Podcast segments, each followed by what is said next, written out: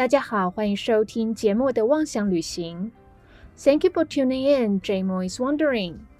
邀请您一起打开五感，讨论生活中关于美学的大小事，用不同的视角重新探索这个美丽新世界。Hello，我是 J Mo，欢迎回到我的频道。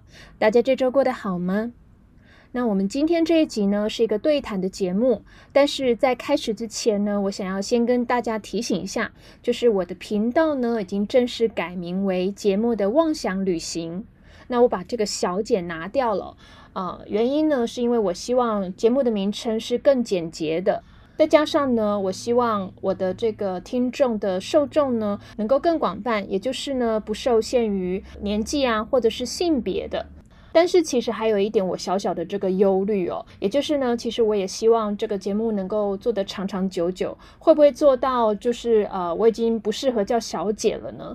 所以这个是我自己小小的隐忧啦。除了这个之外呢，还有就是各位可能有人发现我的主视觉已经换了，我把它弄成比较鲜明大胆的这个配色跟图案，最主要呢是让大家能够比较容易找得到我。所以现在大家可以认明那个厚厚的嘴唇，虽然不是我本人的，但是应该跟我本人的形象还蛮像的啦。不过有一些平台呢，因为它没有办法就是随时及时的联动，所以你们可能会在某些平台看到的呢，还会是旧的封面。我再看看要怎么去解决这个问题哦。接着一个比较重要的呢，就是我荒废已久的 Instagram IG 哦。终于呢，已经更新到最新的一集，然后接着以后呢，我也会跟着呃上架的这个内容呢同步更新，所以非常欢迎呢大家到 IG 跟我互动。我的账户呢是 at 就是小老鼠，然后 H E Y Hey，然后就是下底线 J More J M O O R E。好，各位如果还是听不太清楚的话呢，没有关系哦，呃，你也可以到我的 Facebook 上面，我有这个 QR code 可以供大家扫描，所以非常欢迎大家到 Instagram 上面呢，能够追踪我。那 Facebook 呢，还是老样子，有关于音频内容提到的一些需要图片说明的地方呢，我会放在 Facebook。原因是因为 Instagram 上面它的照片呢有格式的限制啊，我觉得真的会花很多时间去调整，所以我还是把这个图片的解说呢是放在 Facebook 上面的。好，那以上就是我所有的提醒啦，接下来请大家好好放松，来听我们今天的对谈喽。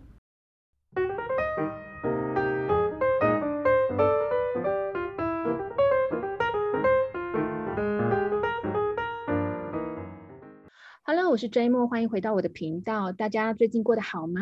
那我这一集呢，会讲一个比较特别的节目哦，会找我一个专业的朋友来对谈。那我们今天要讲的呢，是呃跟芭蕾服饰相关的历史跟演变。那为什么会讲芭蕾呢？首先，我们讲芭蕾其实是最能够满足每个女孩、男孩心里面公主或王子梦的一个舞蹈形式哦。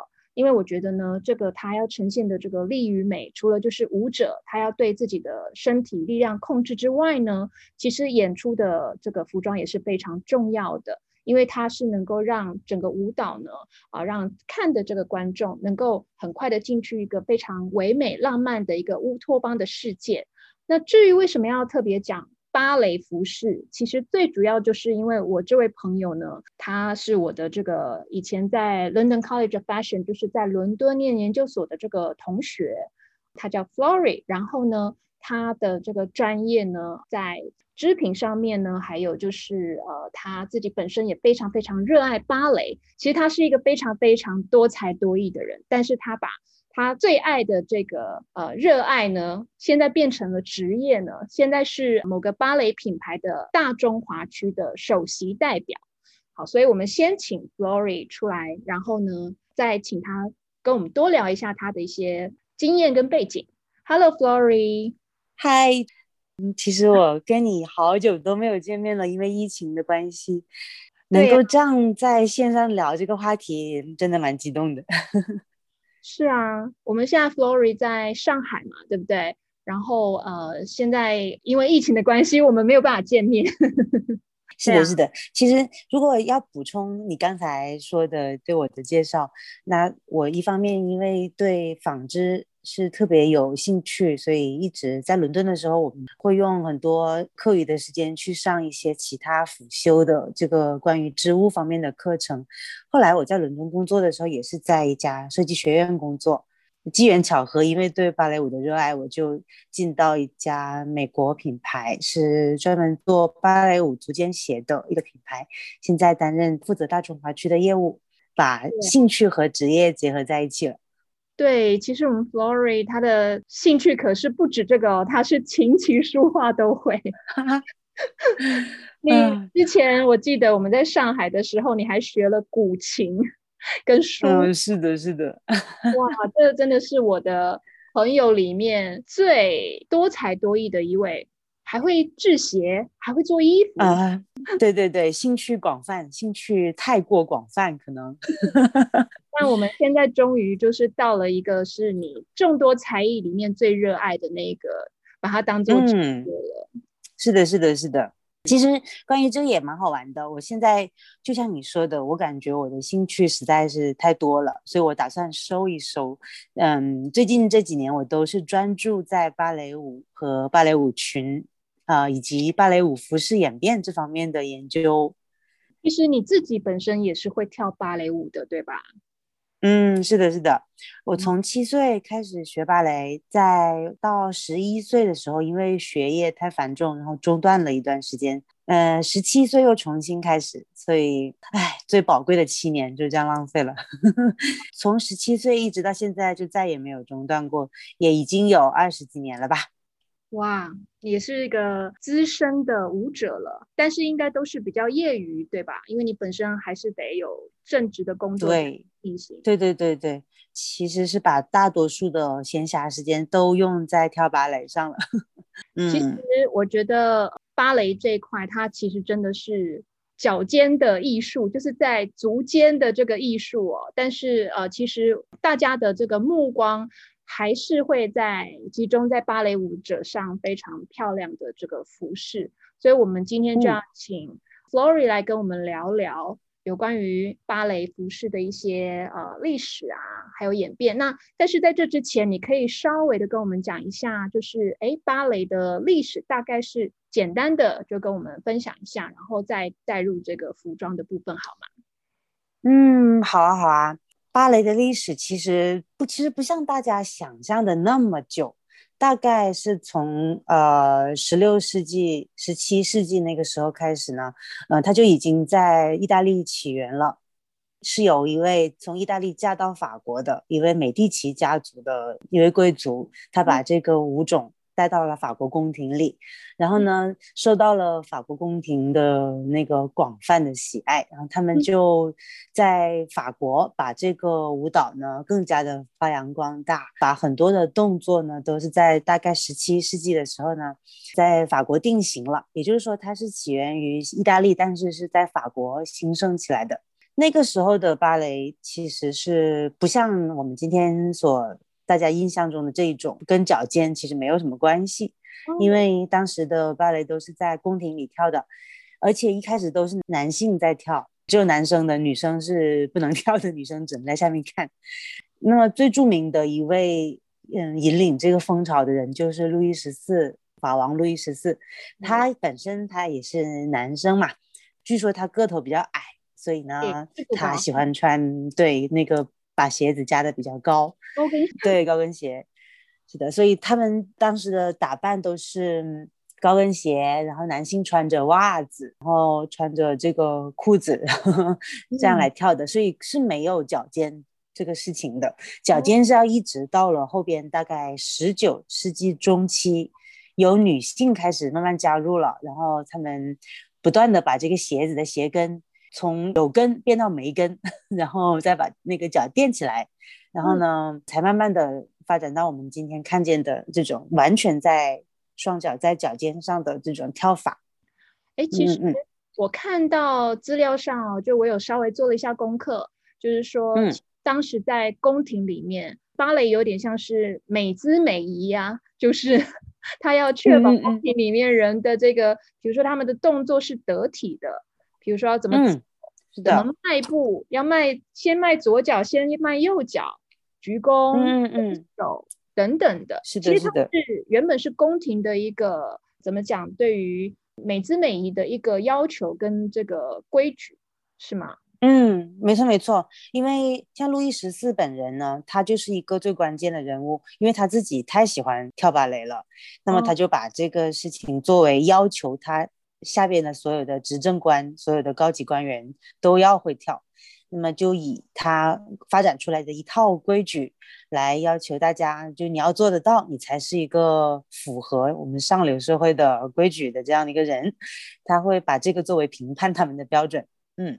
而且他的这个太阳王的这个称号，也是因为他演了一出这个芭蕾舞剧，就是《太阳神嗯，对对对，是的，是的，他当时演的这个舞剧叫做《Ballet de la Nuit》，呃，夜之芭蕾，他在里边就演的是太阳神阿波罗的这个角色，他的装扮也是非常金灿灿的。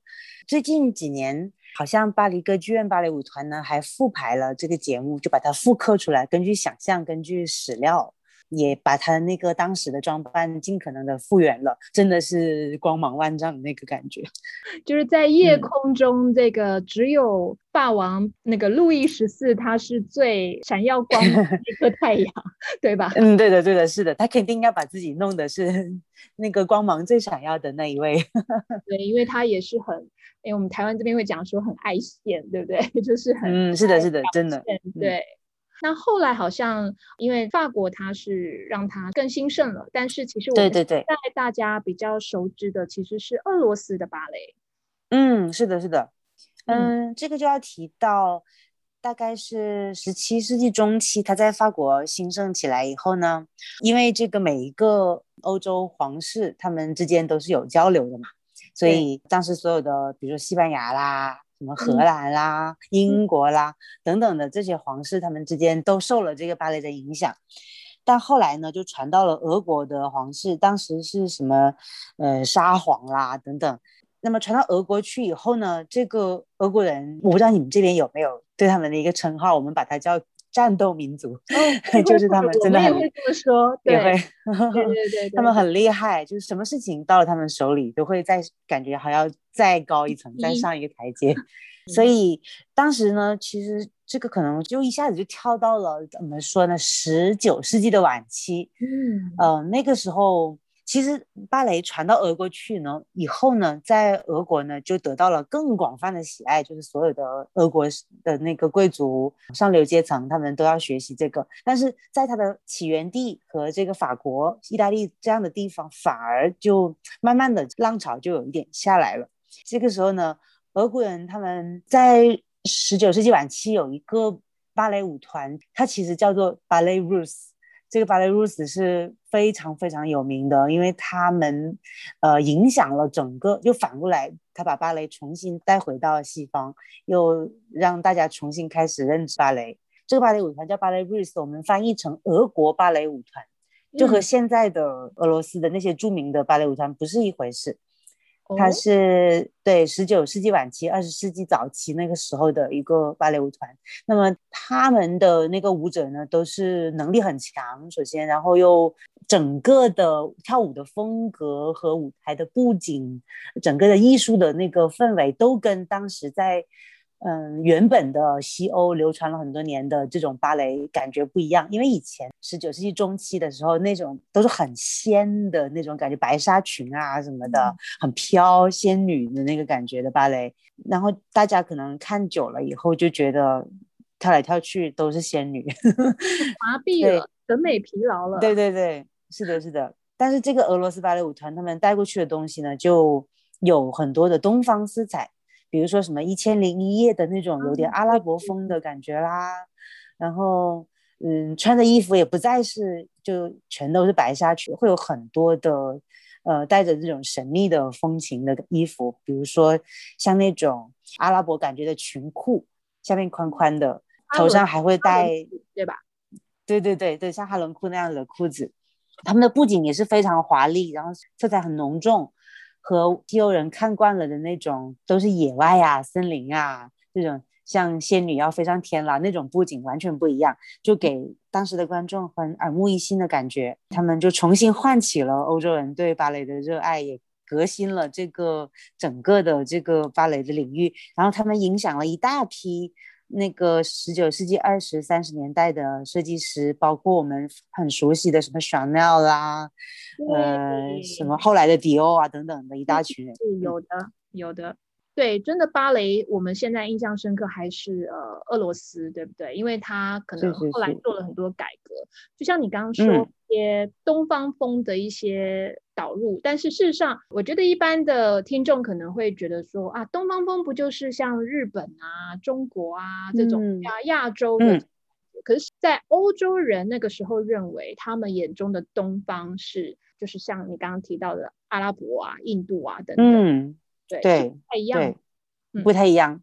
土耳其对他们来说都算东方，对对对，土耳其，因为嗯，其实这个是跟以前的这世界版图有点关系的啦，嗯，呃，比如说以意大利来讲的话，他们可能会把我有点忘记是几世纪了，他们分东罗马跟西罗马，然后嗯，东罗马的部分其实是有包括土耳其的。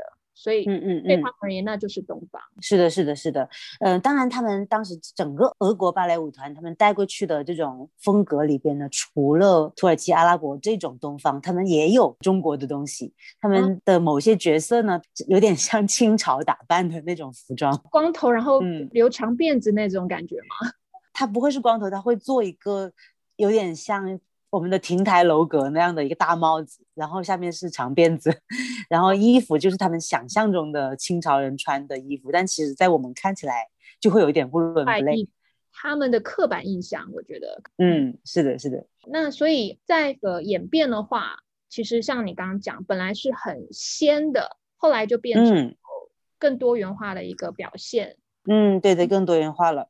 然后，特别是后来有一个在俄国的法国人，他在俄罗斯呢，后来有编舞出我们现在最熟悉的三大舞剧，就是《天鹅湖》《睡美人》（Sleeping Beauty），还有那个《胡桃夹子》，这都是这个法国人在俄国的时候编排出来的舞剧，就很接近我们现在对芭蕾的印象了。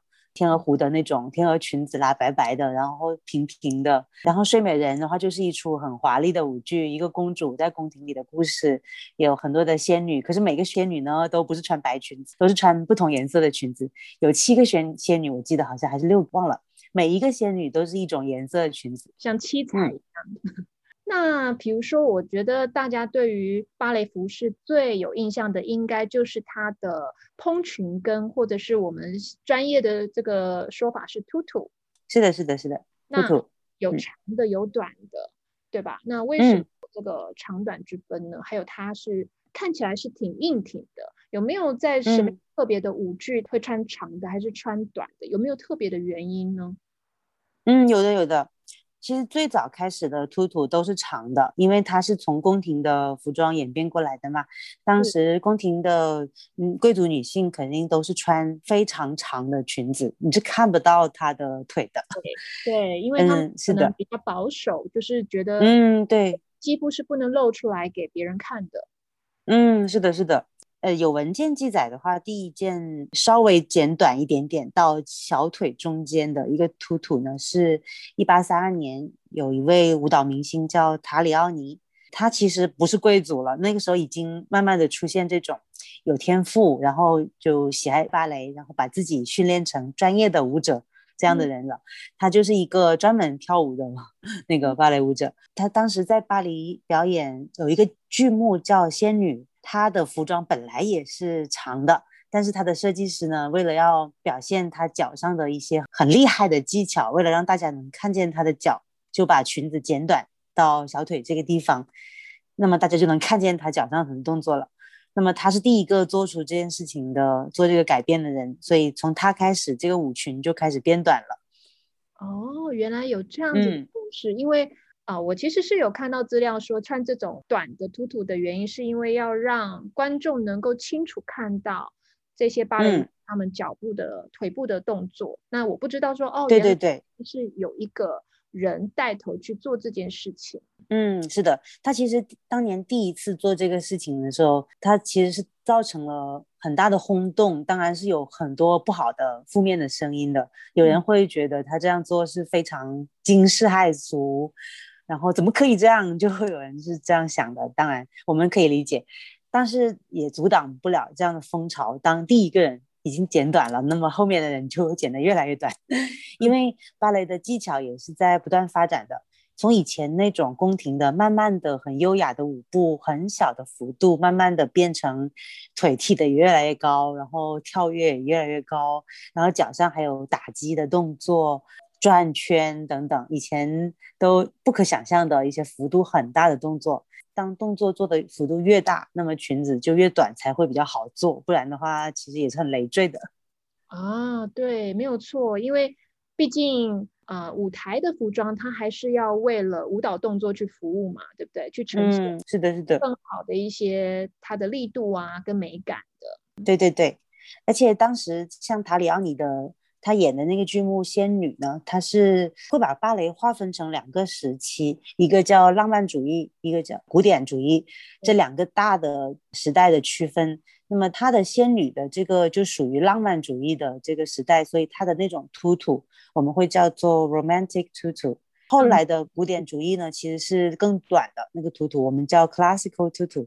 那个浪漫主义时代的代表的舞剧就是仙女吉赛尔。吉赛尔是一个没有听说过他的听众的话，可能要稍微解释一下，是说女鬼的故事。她是女鬼，我常听到这个舞剧，但我不知道它里面是讲女鬼的故事。嗯，它其实是讲，嗯，一个被心上人辜负了的一个女孩子，那么她死了以后就变成了鬼。嗯，那么她会加入所有那些曾经被背叛过的女性，她们都是的一群女鬼，然后这些女鬼们还有一个王。那么就叫鬼王，嗯，说的就他的那个心上人后来表示悔过，那么这些女鬼呢就不要放过他，但是他跟他们据理力争，最后还是保住了他的心上人的性命，这样的一个故事。那么因为主要都是在墓地啊、森林里发生的故事，它所以有一点还挺鬼气森森的。对对对，所有的那个。女鬼都穿着白色的纱裙，而且都是长度都是到小腿的，所以是必须要配合吉赛尔这样子的一个故事内容，然后让女鬼看起来也是比较飘逸一点，是吧？嗯，对对对，其实因为他们不是人嘛，他们的很多动作都是在足尖上移动，就好像没有脚一样的，这个的确是完全是为剧情服务了这个服装。那后来呢？随着这个动作的幅度的提高，然后舞者们技巧的提高，到了古典主义时期呢，那个突突的长度就越来越短，越来越短，就大家能看见的腿的部分就越来越多。那有代表性的就是我刚才说的《天鹅湖》啦，然后《睡美人》啦，这几个剧目就是古典主义那个时期的代表剧目。嗯，其实没有特别研究芭蕾的人，没有特别发现。其实它有这个长短的这个差别，其实是因为它是不同的一个剧目的关系。对我们真的是单纯就是看他们穿的很漂亮，然后就是垫着脚尖在那边跳。那到现在其实就呃有很多创新的那编舞者和这个剧目呢，他们都会有做一些混搭。有一个最著名的人，就大概是在也是二十世纪早期的，他叫巴兰钦。嗯哼，嗯，这个人他是也是从俄国去了美国的一个人，那么他在美国呢有编排出很多很新颖的舞剧，又有用到古典芭蕾的技巧，但是他的编排方式呢比较新颖，比纯粹的这种宫廷感的芭蕾呢更多了一些现代的感觉。那么他的舞剧里的服装呢，就是长的、短的都有的。嗯，而且他很多的那个舞剧是没有剧情的，就纯粹的欣赏这个舞蹈的动作跟音乐是怎么配合的。所以你在他的舞剧里就可以看到有长的到小腿中部的突突，也有特别短的，但是就是无所谓浪漫和古典了，因为都是为他的那个舞步服务。其实讲到二十世纪，因为我们刚刚也稍微提了一下 Chanel。因为他自己也认识了一些艺术家，其中也有俄罗斯的这个呃舞蹈的这个怎么讲？应该是团长吗？芭蕾对对，类似团长，类似艺术总监这样的一个人。哦，对对嗯对，他所设计的这个芭蕾舞服就很不一样，对吧？对对对，就像我说的，他们这个俄国芭蕾舞团当时就是把一种完全另类的风潮带到了西方。嗯，小奈参与设设计了这个芭蕾舞团里边好多个舞剧的服装，当时的眼光来看的话，蛮另类、蛮新颖的。对，因为其实是有点像是连身的，因为它其实在资料里面他会说是 swimsuit，就像泳装。嗯对，但事实上对对对不能下水的泳装，它是拿来跳嗯，舞不能。对对对对对，比较像是现在，因为 Chanel 它是呃针织很有名嘛，看起来是像针织嗯。嗯嗯嗯，是他设计的，确实有几款，我印象中是就像你说的那个 spin suit，看起来是真像针织的，然后整个线条很干净利落，也没有什么很特别的繁复的装饰，跟我们印象中的芭蕾舞裙完全不同。所以真的也是一个蛮前卫的一个设计，在那个时候来讲，打破了嗯啊、呃大家对于芭蕾舞服装的一个怎么讲印象啊，或者是说哦，芭蕾就是应该要很轻盈啊，很浪漫，很层层叠叠的，对吧？嗯，对的，对的，对的。所以当时这个俄国芭蕾舞团，它的对于这个整个西方的艺术界的影响实在是太广泛了。它影响了很多很多的东西，包括这些设计师啦，然后音乐、电影、当时的油画、艺术品什么的，全都有影响。然后后来的很多高定设计师，他们去欧洲以前，去西方以前，去美国以前，这个其实服装设计不太会从芭蕾里去找灵感，而是相反的，是芭蕾从平时的服饰里去来演变，就是平时大家穿什么样子，然后芭蕾就穿什么样子。可是自从他们以后，就变成是大家会到芭蕾舞剧里去找这个 fashion 的灵感了。但是现在来讲，可能我们等一下也可以稍微再提一下。但是现在来讲，也有很多的品牌，Dior 啊、Chloe 啊、Valentino 啊，嗯，但是他们是走比较浪漫主义一点啦，就是不太对像对对对对 Chanel 那种极简派的。对对对，要是像我们印象刻板印象中对于 ballerina 就是芭蕾女舞者他们的这种比较仙的、比较浪漫的感觉。嗯，是的，是的，嗯、因为前面我提到好几个舞剧呢，它是反过来去影响这个设计师的，因为，呃，在这个俄国芭蕾舞团没有过去之前，可能大家都没有注意到，原来哦，我还可以从芭蕾舞里得到灵感。有几个例子，比如说像你刚才说的。印象中最常见的那些白纱裙，像迪奥很常用的白纱裙，很好的例子是那个希区柯克的电影《后窗》。对对对对对，那里边 Grace Kelly 穿了一一条呃很蓬很蓬的白纱裙，那个其实就是从 Giselle 里边来的，就是吉赛尔这个舞剧的白纱裙里面来的灵感。对的，呃，我稍微嗯讲一下后窗它的一个背景好了，它其实是一九五四年呃拍的一个电影，然后因为我们这边这个导演我们翻成希区考克，他其实是呃嗯专门导这些恐怖电影的。我小时候印象最害怕，我看过一个最惊悚的一个他导的这个片叫做《鸟哦天哪，我也看过。》，很恐怖，对不对？我之后对鸟嗯会有恐惧感。那他导演的这一部呢是 Grace Kelly，就是前美国女演员，但是后来变成摩纳哥的王妃。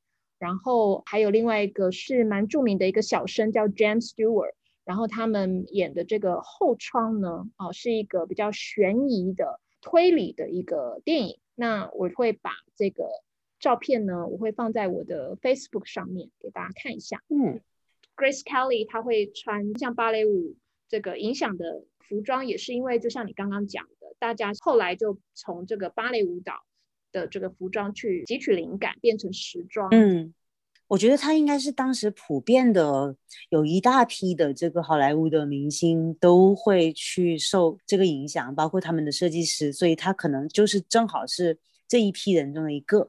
所以他应该也不会是特别专门去找的这种裙子来穿，但是因为跟我们更熟悉的就是 Audrey Hepburn，对，啊嗯对对，他的他是以他小时候一直学芭蕾出名的，对 她他身材一直非常的瘦，嗯，他穿的衣服也很有那种感觉，就是上身会比较修身，然后露出他的锁骨；下身的话会就是凸显他的腰线，下身的话也会是蓬蓬的这样子。很多裙子他穿的都是这样子的。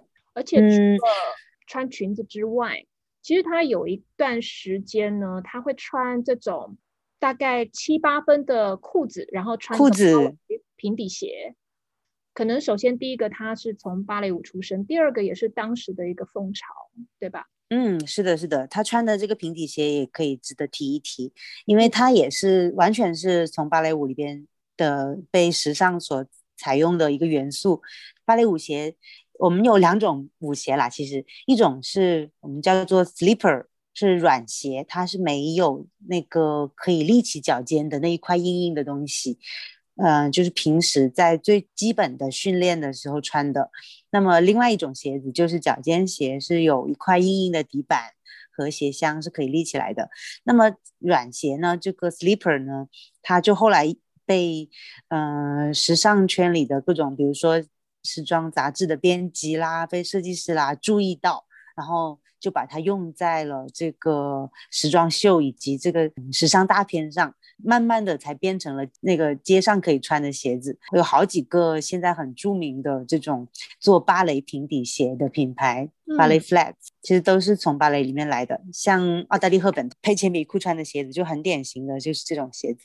其实台湾的朋友应该知道有一个鞋子的名字哦，它是法国的品牌。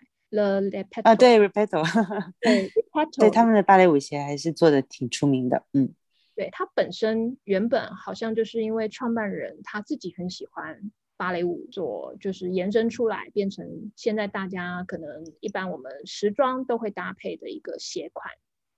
对，所以这这也算是芭蕾给时尚做的一个很大的贡献。那其实除了那种蓬蓬的白纱裙，还有还有一些元素也是设计师从芭蕾里边采用的。比如说白纱裙这个元素是来自吉赛尔的话，那么这个天鹅湖这样子的用鸟为主题的芭蕾舞剧，就会给了那个设计师很多用羽毛来做装饰的灵感。它还是比较属于 high fashion 一点，因为我们一般走在路上比较。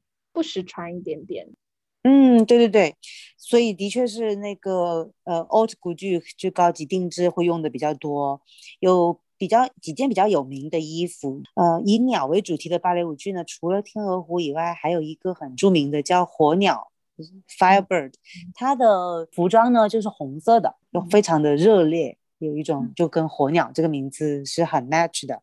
嗯嗯，Chanel 有设计了一款全部都是红色羽毛的一个大披肩，呃，它就是从火鸟这个剧里边得到的灵感。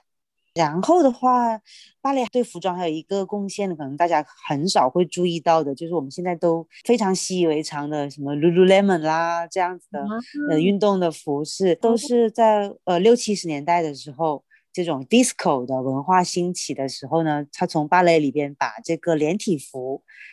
我们叫 leotard，还有这个紧身袜，就是 tights，这两个元素把它借鉴出来，慢慢演变成其实什么样的运动，呃，女性的运动都能够穿的衣服。可能之前这连体服是这个东西是只在芭蕾的课堂上会见到，大家会穿这个东西。但是现在的话，你甚至可以，嗯，其实有我们平时有见过一种设计，就是它底下 会有一个。那个扣子，把扣子打开就可以去洗手间了。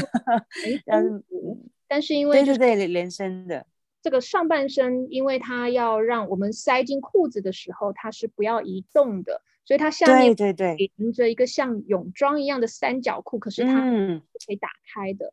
这个是对对对对对芭蕾的这个练功服，就是不是上台的，就是他们平时在练习的时候。是从那个灵感来的，是吗？嗯，是的，是的，对的。芭蕾的那个连体服，它下边就是不能打开的。对，是不能打开的，我记得。对啊。嗯，是的，是的。那所以要去上厕所的话，都要 全部。它是真的很麻烦。是的，所以像连体裤这个东西，其实我觉得也蛮反人类的，因为它真的不好上厕所。对啊，其实挺辛苦的。那。比如说你练习的时候，又又会比如说流汗啊，那又要补充水。嗯，不仅要脱这个连身的这个连身衣，还要脱裤袜，对吧？对，是的。所以你这样一说，我突然意识到，因为可能我们平时在练习的时候，因为太累了，我们一般都会在上课之前去把洗手间这个事情先解决了，才换上衣服去上课。那么在上课的过程中是不会想到要去洗手间这件事情的。哇，辛苦哎，要有时候嗯要憋尿啊什么的。倒不会，可能因为水分都出汗出掉了。这其实我觉得芭蕾舞演员或者是芭蕾舞者，他们也是运动员。是的，没错，身体的消耗也是挺大的。嗯嗯，芭蕾绝对是一种同时具有运动和艺术两种性质的一种舞种。哎，那像比如说在男性的这个着装上面呢？因为我看男性的下半身都有一点点尴尬呀。呃，可能是因为我看习惯了，所以就还不太觉得。因为的确，男性的下半身，特别是在演出的时候，都是只有一条紧身的裤袜，然后上半身就会是方便活动的那个衣服。如果饰演王子的角色，他也下半身也只是一条紧身的裤袜，上半身是很宫廷感的。上面再怎么隆重，下半身都是只有一条裤啊。嗯，是的，是的。但是可能我看习惯了呢，我就会把注意力都放在他们的，比如说肌肉线条呀，呃，他们的这个技巧的美感啊，这个上面，那么就不太会去留意其他方面的东西。啊，对啊，是我多虑了。其实，呃，我有在 follow 一个在 Instagram 上面有一个男的舞者。他其实是美国，可是他其实有在俄罗斯有跳了一段时间，才二十四岁而已。叫 Julian McKay，对，我知道你啊，我知道他美呀，对对，是网红美少年。他还和林志玲一起搭档做过一次节目哦。哦，有我看到了花样，对对对，是的，我也是专门找那一期，因为那一期跟芭蕾有关，所以我也专门找了那一期来看过。嗯，因为林志玲蛮高大的，但是还好这个后面她也可以 hold 住林志玲。嗯，是的，是的，是的，的确的相貌非常俊美，所以她除了平时跳芭蕾以外呢，也会有很多的时尚资源，有很多杂志会喜欢找她拍片子，因为她真的很上镜，真的是符合大家对于王子的这个呃形象。是的。嗯，大家会对芭蕾舞裙的这个面料，比如说是用什么东西做的，会不会感兴趣？因为这个其实蛮有意思的，跟我们想象的，就是现在你看到很多满大街的仙女裙都是网纱嘛，但是最早的时候其实它不是这样子的。嗯，好啊，你聊一下好了。我本来担心这个话题会不会太专业，那我可以尽量的看看把它说的浅白的来说专业的事。好的，好的。那因为其实，如果我们想象一下，它最早是从宫廷的衣服演变过来的嘛。其实，在十七、十八世纪的时候都没有没有机器这个东西，那它所有的衣服都是用手做的，所有的布当然也是手工织出来的。我们现在很习惯看到的这种网纱呢，其实那个时候都不存在，就有一种很类似网纱的东西，就是蕾丝。但是蕾丝的话，也是用手一根线一根线的绕出来的。对，太辛苦了。因为其实我们现在看到的蕾丝大部分是机器嘛，但事实上真正的手工蕾丝是要用好几根钉子跟棒子去把它绕出那个图案出来的，其实是很哦，是的，是的，对，嗯，对你说的那一种呢，叫做 bobbin lace。它是用有时候不只是几根棒子，有时候是几百根棒子，是几百根嘛？对对对，几百根，几百根的钉子跟几百根的棒子。对对对，那个绕一厘米，可能你的眼睛就已经花掉，很伤眼。对，那么还有一种方法呢，是他们会先用针，也是一个洞一个洞这样的，把那个网眼先编出来一个基底，然后再在这个网眼上呢做一些蕾丝的动作。那么这个就是最早期的网纱了。那你可以想象，用这样的方法来做的网纱是不可能被用在芭蕾舞裙上的，因为很贵，这个东西很耗时，它都是被贵族用来装饰领子、袖口这样的地方。嗯。嗯，对，就像伊丽莎白女王一世，嗯，是的，对，所以呢，给贵族都不够用，肯定是不可能拿来做这个芭蕾裙子的。那那个时候的芭蕾裙底下呢，当然我们现在看不到实物啊，我都是靠推论的。但是我我研究过很多十七、十八世纪的贵族女性的穿着，她们的那个底下的衬裙呢，很多时候都是棉麻的平纹布，对，就是棉麻、羊毛，也不外乎就这几种材料。那么外层的话，大家看得见的部分呢，就是真丝。织锦缎这些很华丽的东西，但是里边的话都是棉麻。那么它在裙底呢是要有一个底衬，它才可以把裙子撑起来。一般来说还要有一个裙撑。那裙撑以前都是筋骨做的，呃，那么裙撑里边的底衬呢是比较贴皮肤的那一个部分，那一般都是棉麻或者羊毛的那个平稳布。像我刚才提到的，前面提到的那那位一八三二年的那位塔里奥尼。她跳的仙女这个角色，我们想象她跳舞的时候，因为她是仙女的这个本来就很轻盈，她不可能穿着一个有裙撑的衣服在跳。我觉得她应该会是穿了很多层的这个里衬在里边，把这个裙子撑起来，她才会有蓬蓬的感觉。但是呢，其实她那个时候的那个里衬到底用的是什么呢？这个我们可能因为也没有实物嘛，所以只能也是推断。我们第一个能够用机器。来织网纱的这个机器啊，是一八零九年才发明的，嗯，而且它发明了以后呢，当时也只能织一个九英寸那么宽的一个一个网布而已。九英寸其实那就只有就二十八，大概二十公分左右的宽度，很其实是很窄的，嗯，也是不可能大量用的。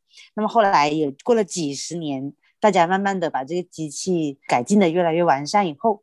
才开始，嗯，能够用机器来大批量的做这个网纱这个东西，所以是随着这个工业革命的进程，嗯，网纱呢才能够被做出来，然后又伴随着合成纤维的这种发明，因为最早我们其实都是，你看那些贵族的蕾丝什么的，都是用呃亚麻啦、棉啦、真丝啦来编的。都不是我们现在用的这种，因为你看到，其实哪怕是迪奥的，它的网纱仙女裙也是用尼龙或者是涤纶这样的 nylon 或者 polyester 花纤来做的。嗯，现在变得很便宜了，所以我们普通人都可以随随便便的都可以可以买到网纱。几年前，三四年前，其实有一阵蛮流行，大家都会穿这种呃长的，大概到脚踝以上吧，小腿左右的一个这种纱裙。但是很便宜的，其实几百块台币都买得到的。对对对，所以真的，我们这个机器和这种呃现代材料的发明，对我们的生活改变是非常大的。这个在以前十九世纪中期那个时候是不可想象的。所以我们现在看到芭蕾舞裙，它并不是一开始。就是这个样子的。以前曾经也有用棉麻来做底下的那那个裙撑的，然后也有用真丝来做的。诶，有一个很著名的芭蕾明星，她叫安娜巴弗洛娃，呃，我们这边翻译成安娜巴甫洛娃，她也是跟着，对，她是俄国人，她应该是二十世纪早期最著名的全球著名的这种芭蕾明星了。她是跟着那。俄国芭蕾舞团去了美国演出的一位明星，他也还有一个特殊的爱好，他很喜欢照照片，就他他流传世有很多很多的照片，而且每张照片他都会穿很漂亮的裙子。嗯，猫又叫了一声，喵喵喵的，就 是他走过来，呃，好吧，他又走了。就我刚才说到巴甫洛娃这个人，可能是因为我不知道是不是他背后有金主还是怎么样，因为。呃，还是说他当时巡演，嗯，他们这个团嘛，也认识非常多的艺术家，有跟这么这么多的设计师有交情，是不是资金也特别的充裕？他的穿的兔兔裙子呢，都是真丝的，他的网纱是真丝网纱，不是尼龙。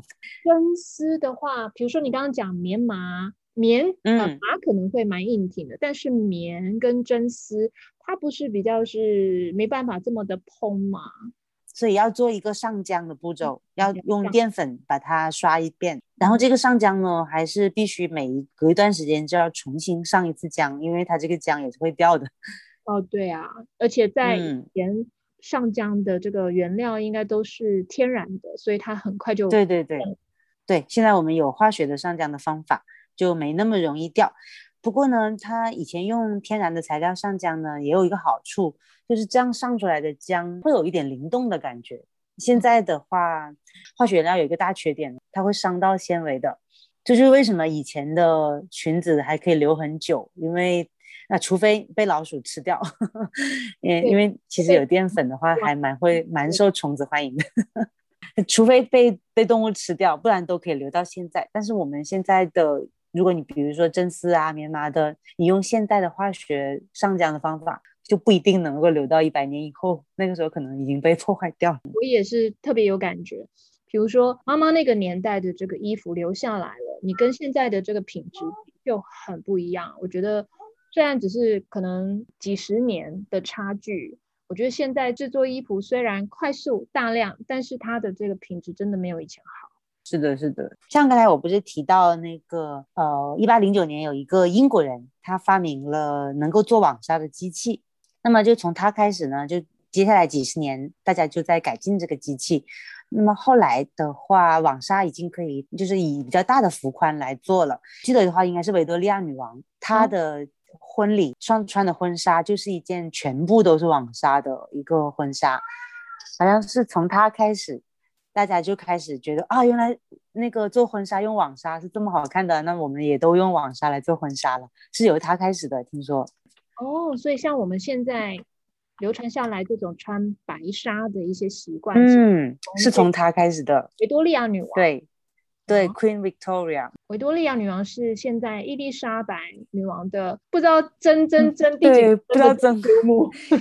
对，她应该是工业革命时代最著名的女王。对，一八六零年那个时候，伊丽莎白女王是一九呃二十世纪中期的人，那么。相差有一百年吧，像英国有所谓的这个日不落国，也是在他那个时代，所以是他那个时代是非常鼎盛的时候，嗯嗯，对的对的，所以他是带起了这个白纱的这种风潮的。对，蛮有趣的。这个倒是连我就是也是研究挺多的，这个我我也没有注意到这个部分。嗯嗯嗯嗯，我建议你可以去找他当时婚礼的照，肯定有很多他的照片。是，我有印象，因为就是他跟这个 Albert，因为英国有那个。Victoria and Albert Museum，天哪，这是我们的最爱，对吧？对，那对对对对对，我们这种学这个专业的人，然后我们在 London College of Fashion，对啊，怎么可以忘记了这家博物馆？对，就是以呃维多利亚女王跟她的夫婿啊，就是对对对，Albert，但是我忘记他的全名是什么了，Albert 只是他的这个 first name，他其实还有 last name，嗯对对对，嗯，是的，是的，是德国人的样子，然后。娶了维多利亚女王，后来就王室就都蛮喜欢穿这样子的衣服，还有那个伊丽莎白女王的母亲，嗯，太后就是乔治的太太，就是那个《King's Speech》主角的，对，就是他的夫人，对的，对的。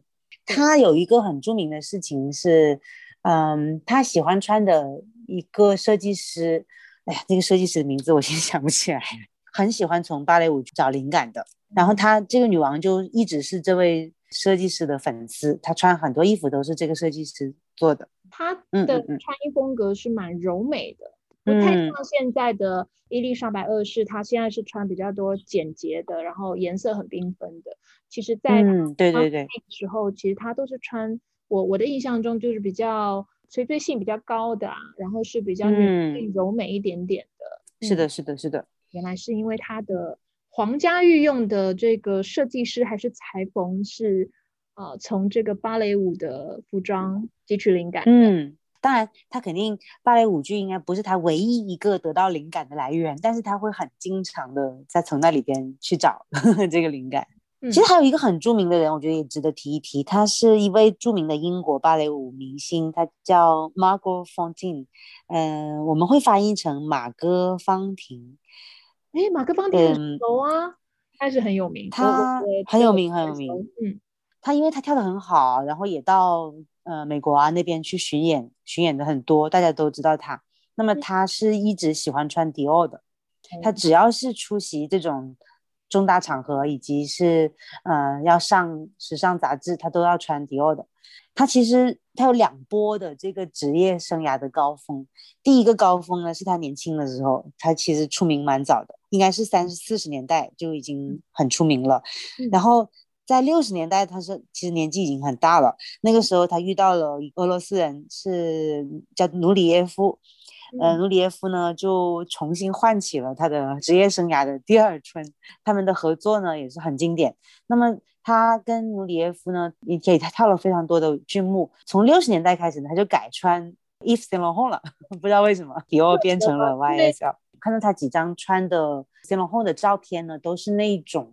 还是他挑了里边比较有女性化的衣服来穿的，不是迪奥那种细细的腰下摆下摆蓬开，就不是那种廓形，会是整体比较直身的那种感觉。因为可能跟这两个品牌它崛起的年代也有一点，它流行风潮也有关系。比如说五零年代就是比较强调女性的身形腰线呐，然后就是是的。胸线要很凸显，腰线要很纤细，然后又要蓬出来的这个裙子。可是，在因为 Yves Saint Laurent 它崛起的时候是六零年代末七零年代初吧，所以那个时候是比较 hippies，比较嬉皮，然后它的这个身形就变成是直筒的。所以我觉得这跟潮流也有关系，有关系哦，应该是有关系的，说的很对。嗯，觉得太有趣了，这个国际。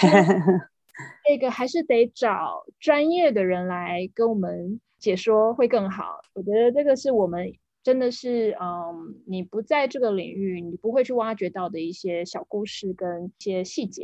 嗯嗯嗯。